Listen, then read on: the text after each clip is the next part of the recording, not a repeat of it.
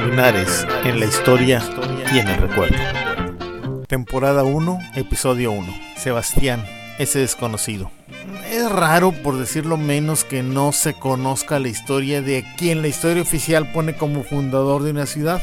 Pero por más increíble que parezca, hasta hace muy poco Linares no conocía cómo fue fundado y sigue sin saberlo. Aunque la historia oficial y los periquitos que la repiten te pintan un cuento de hadas color de rosa, lleno de héroes sacrificados y demás, ni siquiera hacen el esfuerzo de decirte quién fue el llamado fundador.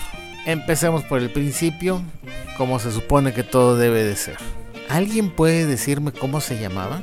Yo no estaría tan seguro en dar una respuesta contundente. Si se fijan bien, la escuela primaria que conocemos como La Villegas se llama Sebastián Villegas Cumplido. Pero la placita que conocemos como Plaza Villegas se llama Sebastián Cumplido Villegas. Sí, con los apellidos al revés. Y si no me creen, los invito a ver la plaquita que está en la esquinita de catedral pegada a las oficinas contra esquina de Palacio Municipal. Ahí está el nombre y está al revés. A que no lo habíamos notado, ¿verdad? Desde que llegó a estas tierras, él siempre se firmó como Sebastián de Villegas Cumplido. Por su testamento sabemos los nombres de sus padres. El capitán José Cumplido, natural de los reinos de Castilla, es decir, nacido en Europa, y doña María Villegas del Castillo, natural de la Ciudad de México. Chilanga, pues. Y tenía un hermano, suponemos que mayor que él, puesto que llevaba el nombre del padre, José Cumplido. En el matrimonio de su hermano, el papá lleva el nombre de José González Cumplido. ¿Por qué tanto relajo con los apellidos? Porque entonces no había lo que hoy conocemos como registro civil, ni había una ley que impusiera el orden de los apellidos, solo había la restricción que deberían ser de su familia, es decir, el apellido del padre o de la madre o de los abuelos. Incluso algunos tomaban hasta de los bisabuelos, dependiendo de qué herencia querían pelear.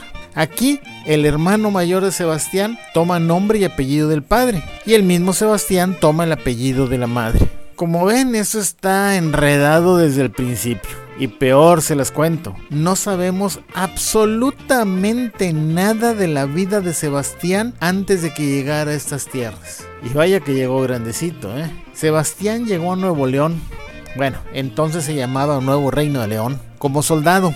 Acordémonos que el Papa era capitán. Aparece acá por 1682, 1683 y tendría ya unos 41, 42 años de edad. Sí, ya grande.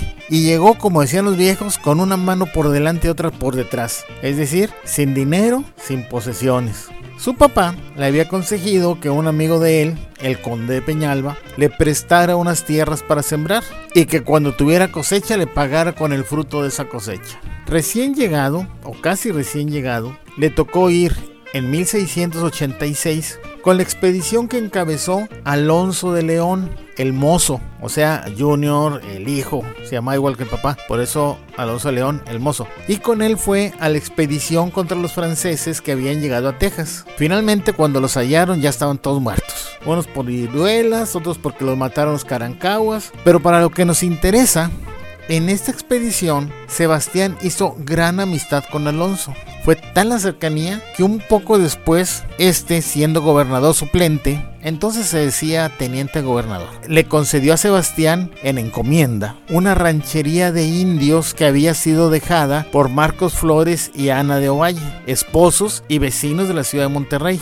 Este Marcos Flores también fue compañero de Sebastián y Alonso en la expedición. La encomienda era una forma de esclavitud, donde los nativos trabajaban gratis para su encomendero a cambio de que éste los cristianizara, cosa que casi nunca hacían, como después veremos con Sebastián. Estos indígenas eran de nación aguana, de los indios pelones, como les decían los españoles porque se rapaban toda la cabeza. Con estos indios ya tenía Sebastián quien le trabajara las tierras, pero Y he aquí lo importante, la razón por la que le dan estos casi esclavos es porque se acababa de casar con una que era viuda de un tío de Alonso, Tomás de León, doña Anastasia Cantú del Río y de la Cerda, que venía con una hija, María Cantú, porque había tomado el apellido de la madre, como ya vimos que era común en la época. Al ser dos mujeres sin hombre que las protegiera, según la usanza de la época, ¿verdad? Alonso la casó con Sebastián, siendo ambos ya cuarentones, es decir,